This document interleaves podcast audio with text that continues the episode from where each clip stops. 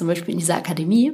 Ähm, ich war mit einem männlichen Fotografen da, der auch mit rein durfte und so. Das war nicht so das Problem, aber ich habe schon die Gespräche mehr gemacht. Und hinterher wurde mir erzählt, dass eine der älteren Frauen diesem Fotografen gesagt hat, also, dass diese junge Frau, dass die hier einfach hergekommen ist, ganz alleine nach Raqqa. Und mein Mann, der erlaubt mir nicht mal in die Nähe meiner Tür zu kommen ohne Kopftuch. Aber guck sie dir an, der geht's doch auch gut. Hinter der Geschichte. Der wöchentliche Podcast für Freunde der Zeit.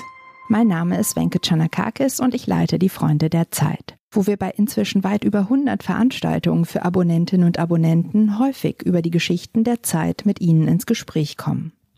Besonders viele von ihnen schien dabei die Arbeit unserer Korrespondenten weltweit zu interessieren. Deshalb fragten wir unsere Politikredakteurin Andrea Böhm, ob sie nicht einmal Lust hätte, ihre Kollegen in Beirut, in Moskau, Brüssel, Peking oder auch in Rio de Janeiro zu interviewen.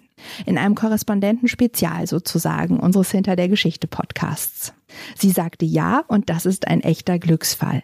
Denn Andrea Böhm war bis vor kurzem selbst Korrespondentin für den Nahen Osten. So weiß sie wie kaum eine andere, was es bedeutet, die kleinen und großen Kulturschocks als Korrespondentin zu meistern. Viel Freude also bei dieser journalistischen Weltreise mit Andrea Böhm und ihren Kollegen.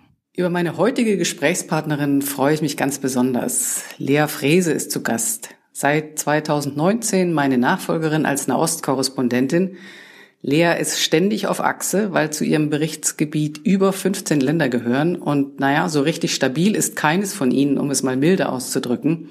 Der Nahe Osten verlangt also einer Korrespondentin eine Menge ab.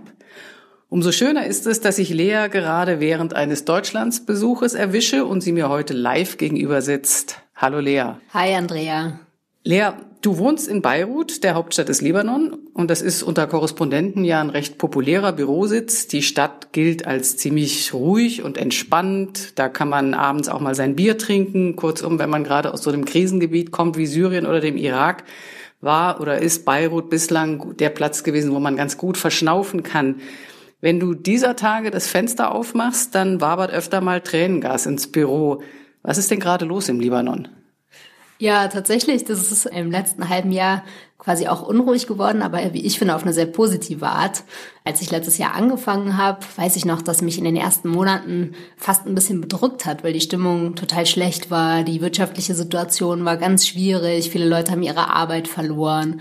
Und ja, es war irgendwie fast so ein bisschen bedrückend. Und dann kam der Oktober und ziemlich überraschend hat eine Revolution begonnen und Massenproteste in der Stadt und es war gerade in den ersten Wochen irgendwie ja fast so ein bisschen, als wäre da so eine schwere Decke runtergenommen worden von der Stadt. Die Stimmung war total fröhlich, die Leute haben viel mehr miteinander gesprochen. Ja, und das hat sich jetzt über die Wochen und Monate wieder so ein bisschen verändert. Zwischendurch gab es nicht mehr so viele Proteste. Jetzt ist natürlich auch der Regen und der Winter dazwischen gekommen. Aber das ist eigentlich etwas, was ich glaube, was positiv war und das eher noch Spaß gemacht hat. Beirut ist ein bisschen seinem Namen gerecht geworden. Es war ein Protest als Party sehr oft, ne? Ja, total. Und das hat seine negativen Seiten und seine positiven Seiten. Aber ich war total beeindruckt, weil ich glaube, eine der großen Schwierigkeiten im Land war auch, dass die Gesellschaft so krass ähm, polarisiert wurde und zerteilt wurde, auch von den politischen Parteien und verschiedenen auch religiösen Kräften und so weiter. Und deshalb war diese Party fast so ein bisschen so ein Ausdruck von schaut mal her, wir sind nicht so zerteilt, wir wollen nicht so zerteilt sein und wir wollen uns vor allem nicht mehr so viel Angst machen lassen von euch. Also gute Nachrichten aus dem Nahen Osten kann man so sagen. Ich weiß aus meiner Zeit in Beirut noch, dass ich mich selber oft über das wahnsinnig aufgeregt habe, was auch, glaube ich, die Leute so wütend macht. Das ist einmal Korruption, öffentlicher Dienst funktioniert überhaupt nicht, die Müllabfuhr funktioniert nicht, es stinkt, das Wasser kann man nicht trinken, das Internet ist unverschämt schlecht und unverschämt teuer. Fällt es einem manchmal schwer, die journalistische Distanz dazu behalten oder hast du zwischenzeitlich so richtig Lust gehabt, mitzudemonstrieren? Ach, das finde ich eigentlich ganz, ganz schön, dass man als Journalist äh, ja immer dabei sein kann. Und ich hatte gar nicht so den Drang mit zu demonstrieren. Ich konnte mich da einfach so treiben lassen. Und ich konnte, was ja auch total schön ist als Journalist, man kann alle anquatschen, man kann von allen so ein bisschen mehr erfahren, was glaube ich gar nicht so einfach ist, wenn man selbst beteiligt ist. Gerade da so in einer Gesellschaft, wo so viel Misstrauen auch herrscht und so viel Angst, Aber ganz ehrlich, also gegen alles, was du gerade aufgezählt hast, gerade das Internet, jetzt ist Winter, es regnet, dann wird es noch langsamer. Oh, das nervt schon richtig. Es geht richtig auf die Nerven. Es gab jetzt zwischendurch schon gewalttätige Auseinandersetzungen und, naja, kann man wohl so beschreiben, auch massive Übergriffe der Sicherheitskräfte. Wird es denn für Journalisten manchmal auch brenzlig? Das gab es tatsächlich jetzt in den letzten Wochen vor allen Dingen. Das wird für Journalisten auch brenzlig, vor allen Dingen, wenn man irgendwie vorne steht. Und äh, ich meine, so ein Tränengas, das ist auch nicht ohne. Ich habe ein bisschen den Luxus, dass so anders als Fotografen oder Fernsehleute wir halt nicht in der ersten Reihe stehen müssen. Das weißt du ja auch noch. Aber doch, das ist auf jeden Fall, muss man sich schon ein bisschen umtun. Ich habe jetzt zum Beispiel, ich muss mir mal so eine Weste anschaffen und so, dass man nicht von irgendwelchen Geschossen aus Versehen getroffen wird oder so. Aber im Libanon, das war jetzt es ist sehr unschön, aber es hat schon auch noch eine andere Dimension als zum Beispiel im Irak, wo seit ein paar Monaten eigentlich was Ähnliches stattfindet, auch solche Proteste, aber die Sicherheitskräfte und verschiedene andere Akteure, irgendwelche Milizen und so, einfach scharf schießen. Und das hat ein ganz aus anderes Ausmaß als Gewalt nochmal und als im Libanon. Und da wurden auch Journalisten ganz gezielt angegriffen und da wurden inzwischen auch ausländische Journalisten, die ja sonst manchmal so ein bisschen so ein Schutzschild genießen, sind auch richtig in Bedrängnis gekommen. Und als ich da war, zum Beispiel im Herbst, ist mir das auch mal passiert. Da wurde nicht ich direkt bedroht, aber die irakischen Kollegen, mit denen ich zusammengearbeitet habe, die haben hinterher Anrufe bekommen und praktisch gesagt, äh, sie haben da mit einer Ausländerin gearbeitet, das ist eine Spionin, wir können nicht mehr für eure Sicherheit garantieren. Und das ist, ja, das ist etwas, was unsere Arbeit auch, äh, man macht ganz vieles nicht mehr, weil man eben sowas vermeiden möchte. Und das schränkt schon richtig ein in der Region. Hast du dir diese Risiken konkret vorstellen können, als es dich in den Nahen Osten verschlagen hat? Du bist ja immer schon ordentlich unterwegs gewesen. Du hast in Buenos Aires studiert, du hast in London studiert, du bist durch die Weltgeschichte gereist. Wie hat es dich denn in den Nahen Osten verschlagen? Im Nahen Osten, das war eigentlich Zufall. Ich bin nach dem, nach dem Grundstudium mal für ein Praktikum nach Jerusalem gegangen und dann so ein bisschen da hängen geblieben. Äh, ich glaube, das ist auch so, wenn man einmal anfängt, Neulich habe ich mit einer jungen Kollegin gesprochen, die das nochmal so beschrieben hat. Das hat mich sehr an meine erste Zeit erinnert. Man versucht sich irgendwie in, in eine Sache so reinzudenken und so ein paar Sachen zu verstehen. Und das ist wie so ein Baum, der sich immer weiter verästelt. Und alles hängt irgendwie miteinander zusammen, aber hat ganz viele unterschiedliche Abzweigungen. Und da bin ich echt ein bisschen hängen geblieben. Und die Risiken, ja, ich glaube, man kann sich bestimmte Sachen vorstellen und gegen bestimmte Sachen ja auch irgendwie, da redet man mit älteren Kolleginnen oder so und kann sich ein bisschen austauschen. Gerade habe ich das Gefühl, es hat sich aber auch viel verändert. Also gerade im letzten Jahr und im Jahr davor habe ich das Gefühl, einige Gefahren werden so diffuser. Also es kann mir einfach niemand mehr Rat geben in ganz vielen Situationen, weil sie einfach noch nie da waren, gerade was so digitale Überwachung angeht und so. Ich fahre ganz oft irgendwo hin und ich kann wirklich nicht sagen, ob die mich gerade abhören oder nicht. Und solche Sachen sind, ja, ich glaube, da müssen wir noch viel lernen. Du hast es ja schon selber auch angesprochen und es macht einen großen Teil deiner Arbeit aus. Und mir ging es damals ja nicht anders. Und gerade auch in Deutschland, in Europa assoziiert man Nahost automatisch mit Kriegen, Krisen, Katastrophen. Mir ist auch noch in Erinnerung geblieben, ich meine, das entspricht natürlich zum Teil der Realität, das ist völlig klar. Aber man muss nur an den Krieg in Syrien denken oder an den islamischen Staat.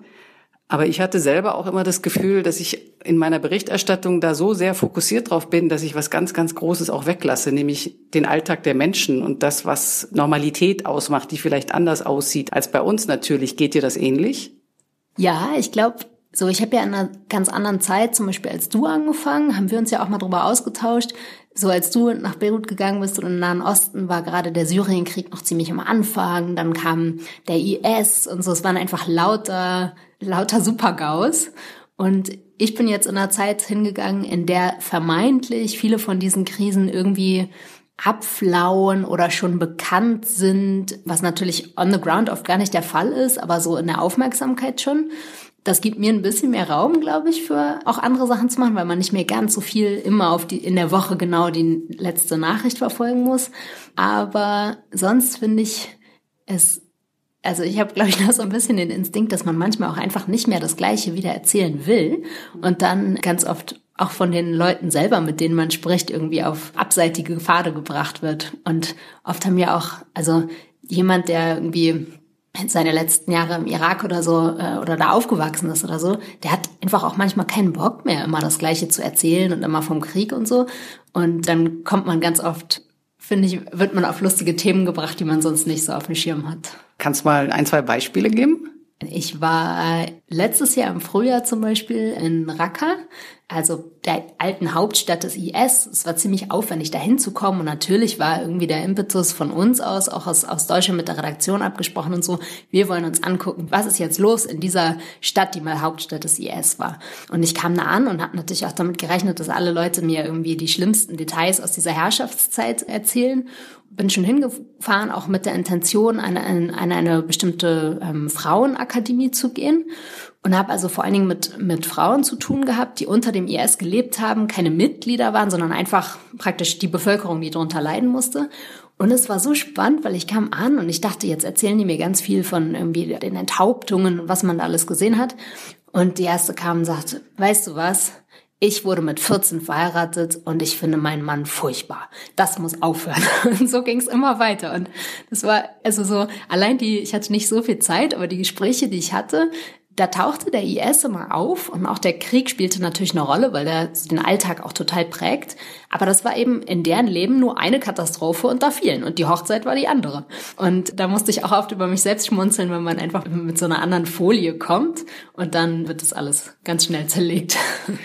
Die Geschichte erinnere ich mich gut dran, weil die hat mich total beeindruckt. Sag noch mal ein bisschen, was hatte es mit dieser Frauenakademie auf sich? Wer hat da für wen eine Akademie gemacht? Oh ja, das war auch echt ein, das war eigentlich eine ziemlich schwierige Recherche und auch so ein schwieriger Gegenstand, fand ich, weil diese Frauenakademie der Nordosten Syriens, in dem, zu dem Raqqa auch zählt, wurde vor allen Dingen von kurdischen und PKK-nahen Kräften im Laufe dieses Krieges sozusagen eingenommen und übernommen und sind sehr stark ideologisch geprägt, sehr in Anführungszeichen links und die Emanzipation der Frau spielt also in dieser Ideologie, die schon auch einen krassen Führerkult hat und äh, super problematisch ist, aber spielt da eine ganz zentrale Rolle. Und die haben also so Frauenakademien aufgebaut. Das muss man sich vorstellen wie so eine kleine Schule. Also es war irgendwie so ein kleiner Flachbau und hat irgendwie zwei Klassenzimmer und so ein paar Schlafsäle und dann werden die Frauen praktisch, es ist freiwillig die Teilnahme, aber wenn man einen Job in der Verwaltung haben möchte als Frau irgendwann mal, dann sollte man da schon hingehen. Also es ist so halb freiwillig. Und dann kommen also diese Frauen dahin und müssen sich da erstmal ich glaube, drei Wochen waren das, dass die Frauen praktisch der Welt entsagen müssen und wie in so einem Kloster da, da hinkommen und auch ihre Kinder nicht sehen und so. Deshalb, es war interessant, da hinzukommen, weil das halt so ein, irgendwie auch ein Propagandading ist und gleichzeitig aber, und das erlebe ich ganz viel in meiner Arbeit, man halt zwischen der staatlichen Repression und der Propaganda und dem eigentlichen Leben entstehen dann so sozusagen so neue Räume. Und gerade für Frauen ist es oft so, dass sich da schon auch Möglichkeiten ergeben. Also man weiß, das ist so ein bisschen Propaganda, aber wenn dir die ganze Zeit jemand erzählt, du hast das Recht zu widersprechen und du musst deinem Mann nicht immer gehorchen, und dann hast du den Mann zu Hause, der sagt, hier gehorch mir, und dann hast du die Oberen, die sagen, so und so läuft es, dann haben die Frauen einfach einen neuen Freiraum, auch so ihre eigenen Entscheidungen zu treffen und so ein bisschen damit zu spielen. Genau, und ich konnte nicht so viel Zeit verbringen, weil es recht gefährlich noch war, gab ständig Anschläge, aber ich war dann so zwei Tage da und es war total spannend, weil es für die Frauen selber ja auch so ein Experiment war. Und das ehrlich gesagt, ich suche das sehr aktiv, aber man begegnet dem von sich aus nicht so viel, dass man in so Frauenräumen ist. Wir reden von Frauen. Eine Frage, die mir immer wieder gestellt wurde, gerade wenn ich so auf Heimatbesuchen war in meiner Ostzeit, wie ist das denn für Sie als Frau? Können Sie sich da überhaupt bewegen? Wird die Frage kennst du wahrscheinlich auch. Man kann sich offensichtlich ganz gut bewegen, wie du gerade geschildert hast. Ja, auf jeden Fall. Also gerade im Libanon und Beirut hat man als Frau, glaube ich, auch nochmal andere Freiräume als anderswo. Bei mir kommt dazu, ich bin sehr blond und ich werde einfach, ich glaube, ich werde schon auch als Frau wahrgenommen, aber ich werde auch sehr stark einfach als nicht von hier wahrgenommen. Und das gibt mir dann halt auch nochmal andere Freiheiten. Also ich kann viele Dinge machen, die zum Beispiel Frauen in dem jeweiligen Land gar nicht machen könnte. Wenn ich da unterwegs bin und zum Beispiel mit lokalen Kollegen vor Ort oder mit Interviewpartnern oder so, dann bin ich ganz oft die einzige Frau in der Umgebung. Wenn man zum Beispiel dann in ein Café geht oder ein Restaurant, da sitzen sonst nur Männer. Aber weil ich nicht von dort bin, ist es irgendwie akzeptabel, dass ich damit sitze. Ja, und es hat manchmal seine Nachteile. Also man wird schon, man wird als Frau manchmal, glaube ich, weniger ernst genommen, was einem auch wieder gute Möglichkeiten gibt, weil dann erzählen Leute einem auch echt was vom Pferd, was sie vielleicht so einem älteren, äh, seriösen Mann nicht so erzählen würden. Aber ja, man muss sich manchmal ein bisschen in Acht nehmen. Also es kommt schon auch ab und an zu, dass, vor, dass ich dann irgendwie nach Interviews so ein bisschen, bisschen aufdringliche Nachrichten bekomme oder so. Aber also belästigt wirst. genau. Aber es hat noch nie ein Level erreicht, wo ich mich wirklich unwohl gefühlt habe. Ich, ich kann es auch manchmal einfach nicht so ernst nehmen, ehrlich gesagt, wenn man dann irgendwie eine Nachricht bekommt von einem alten, angeblich so konservativen religiösen Mann oder so. Nee, dann ist auch vorbei. Hat es denn auch Vorteile? Hätte ein männlicher Kollege die Geschichte über die Frauenakademie in Raqqa so machen können? Hätte der den Zugang bekommen? Ich kann mir vorstellen, dass der da zum Beispiel irgendwie hingekommen wäre, aber wir hatten schon, glaube ich, eine andere Gesprächsebene. Und es war ganz niedlich, zum Beispiel in dieser Akademie. Ähm, ich war mit einem männlichen Fotografen da, der auch mit rein durfte und so. Das war nicht so das Problem, aber ich habe schon die Gespräche mehr gemacht. Und hinterher wurde mir erzählt, dass eine der älteren Frauen diesem Fotografen gesagt hat, also, dass diese junge Frau, dass die hier einfach hergekommen ist, ganz alleine nach Raqqa. Und mein Mann, der erlaubt mir nicht mal in die Nähe meiner Tür zu kommen ohne Kopftuch. Aber guck sie dir an, der geht's doch auch gut. Sag uns noch ganz kurz, was aus der Akademie geworden ist. Die Entwicklungen in der Region sind ja wahnsinnig schnelllebig und ähm, sehr, sehr, sehr in sehr kurzer Zeit kann sich ganz viel verändern. Genau, schon wenige Monate später gab es dann diesen Einmarsch der Türkei in den Nordosten Syriens und von Süden aus auch das syrische Regime ist vorgerückt. Die Akademie selber wurde dann erstmal pausiert, also alle Frauen sind nach Hause geschickt worden und so. Ich habe mit denen dann noch ein bisschen Kontakt gehabt. Ehrlich gesagt habe ich jetzt seit ein paar Wochen nicht mit denen geredet. Sie war zuletzt noch zu, als wir gesprochen haben. Aber ich habe vor, einfach ein Jahr nach dieser Geschichte auch nochmal hinzufahren und würde gucken, ob, die, ob es diese Akademie noch gibt oder eben was aus den Frauen geworden ist. So krisenbehaftet die, die Nachrichten aus dieser Region oft sind. Jetzt haben wir ganz viel auch über Syrien geredet. Hast du denn so über die Zeit jetzt ein oder zwei Länder gefunden, erlebt, die dir ganz besonders ans Herz gewachsen sind? Vielleicht auch, weil es gerade besonders krisenhaft ist oder weil es eben erstaunlich ruhig und schön ist? Also ich habe ja meine Berührung mit dem Nahen Osten hat in Jerusalem begonnen und das ist schon auch immer noch so eine zweite Heimat für mich. Und dann, das sind ja gleich zwei Länder, also Israel und Palästina, anderthalb. Und ich besuche es noch relativ regelmäßig. Auch ich schreibe jetzt nicht mehr unbedingt darüber, aber habe auch einfach noch Bekannte da und Freunde. Das ist auf jeden Fall, ja, ist irgendwie so eine Verbindung, die nicht, die nicht abreißt. Ich war jetzt kürzlich im Oman und das hat mich auch sehr fasziniert. Aber das will ich meiner Geschichte aufschreiben. Was hast du denn als nächstes vor an Reisen? Äh, ich mache gerade die Reisen in die, in die Abgründe der Bürokratie. Das ist vielleicht auch ein, etwas, noch, was noch zur Arbeit gehört, was nach draußen immer gar nicht ja bekannt wird, wie viel Zeit ich zum Beispiel mit Visa-Anträgen und so bürokratischen Sachen verbringe. Das erinnerst du ja auch. Deshalb, es gibt gerade ein paar Visa, die ausstehen und ich hoffe sehr, dass es klappt. Und falls hier jemand von der iranischen Botschaft zuhört, ich würde mich sehr freuen. Das dauert nämlich schon ein paar Jahre, dieser, dieses ganze Verfahren und bislang hat es nicht geklappt. Okay, sag uns zum Schluss noch, was tust du in Beirut ganz besonders gerne, wenn du nicht arbeiten musst und wenn gerade mal keine Massenproteste stattfinden? Beirut ist echt ein Sammelbecken für super spannende Leute und man lernt auch relativ leicht Leute kennen. Also ich bin oft auch einfach mit Freunden, neuen Bekannten oder so unterwegs. Das ist sehr schön. Und ich habe eine große Passion fürs Wandern und für die Berge. Und im Libanon ist es vom Meer in die Berge immer nur so 20 Minuten Autofahrt, kann auch Skifahren und bin oft echt am Wandern und das ist super schön, weil man so auch ganz andere, man trifft sehr andere Leute auf den Dörfern, man sieht das Land nochmal ganz anders. Das mache ich gerne. Lea, super, dass du da warst. Ganz, ganz herzlichen Dank.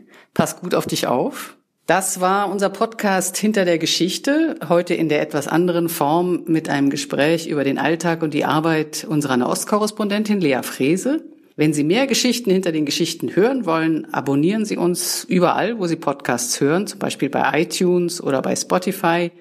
Alle weiteren Informationen und über 60 Episoden dieses Podcasts können Sie unter www.freunde.zeit.de anhören.